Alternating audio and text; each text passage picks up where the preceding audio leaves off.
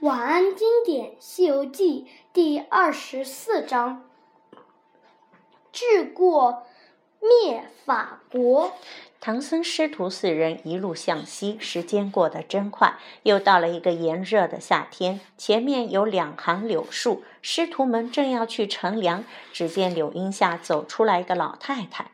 老太太说：“前面是灭法国，国王发誓要杀满一万个和尚，现在正好差四个，不到一万，你们就别往前走了。”唐僧听了十分害怕。悟空对师傅说：“咱们得想一个好办法，否则这灭法国还真不好过去。”孙悟空拉八戒和沙僧照看好师傅，自己去灭法国看看情况。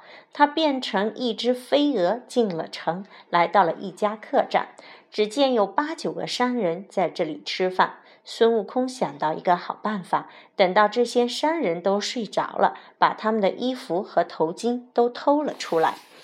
唐僧三人在城外等见等孙悟空，只等到半夜才看见他回来，手里还抱着一大堆衣服。悟空说：“咱们只要换身衣服，戴上头巾，就可以混过去了。”于是师徒四人都换上了孙悟空拿回来的衣服。悟空还有又说：“衣服是换了，但是咱们相互称呼也得换。如果还是叫师傅徒弟的，也会被人发现。”这样吧，师傅就叫唐大官儿，八戒叫朱三官，沙僧叫沙四官，我叫孙二官。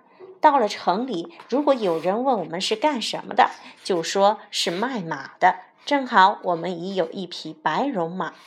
师徒四人进了城，找了一家客栈住下。老板娘问他们吃些什么。孙悟空说：“今天我们兄弟吃斋，明天再杀鸡宰羊吧。”老板娘听了，马上去准备放菜。吃完饭该休息了，但是大家怕摘下头巾被人发现。孙悟空找到老板娘说：“我们兄弟几个都得了怕风、怕亮光的病，能不能给我们找一间没有窗户的屋子？”那可没有。老板娘说：“不过可以睡在柜子里。”就是不知道你们愿不愿意，那太好了。孙悟空高兴地回答道。到了晚上，客栈里来了一伙强盗，他们发现了这个沉重的柜子，以为里面装的是金银财宝，就把柜子抬出了城。就在这时，官兵发现了强盗，强盗们发扔下柜子逃跑了。官兵们把柜子抬了回去，打算第二天送给国王。唐僧在柜子里说：“明天国王看到一看到柜子有四个和尚，还不把我们杀了？”悟空说：“师傅别着急，我来想办法。”孙悟空变成一只蚂蚁，从柜子里爬了出去。他趁着黑夜来到了王宫里，他拔出一把毫毛，变成一堆瞌睡虫，给国王、王后以及王宫里的所有人和所有大臣官员，让他们沉沉睡去。又拔出一把毫毛，变成一群小悟空，一人拿着一把剃头刀，给宫里的人都剃了光头。然后悟空又回到了柜子里。第二天一大早，宫里的宫女起来梳头的时候，发现自己的头发都没了，一个个很害怕，但是还不敢说出来。过了一会儿，王后起床，发现自己的头发也没了，吓得惊慌失措。再一看，身边的国王也变成了光头，活像一个和尚。王后忍不住叫了起来。国王被惊醒了，一看王后的模样，大吃一惊。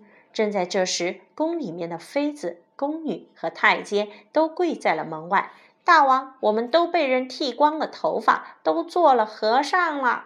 国王看见大家都是光头，流着眼泪说：“这一定是我滥杀和尚的缘故。大家都不要声张。这件事如果传出去的话，那些大臣官员们会笑话我们的。”宫外的这些大臣官员们也一个个被剃光了头，一大早要去上朝，一个个只能把帽子戴得严严实实的。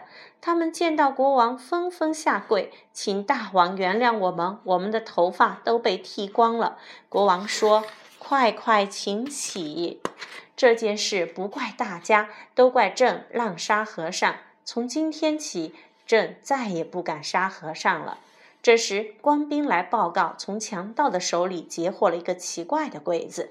国王命人把柜子抬上来并打开，唐僧在柜子里吓得魂飞魄散，这可怎么办呀？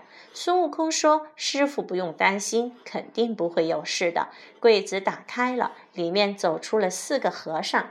国王忙问：“长老从哪里来？”唐僧说：“我们从东土大唐而来，到西天取经的。”于是，唐僧把自己的遭遇向国王讲了一遍。国王说：“长老受惊了。我以前浪沙和尚，没想到遭了报应。一夜之间，皇宫内的所有人和大臣们都被剃光了头。于是，国王大摆筵席，招待唐僧师徒。孙悟空说：‘你们国民里有个法字，这非常好，但是不能叫面法。我给你们换个国名，就叫清法国。’”国王听了十分高兴，改得好，改得好。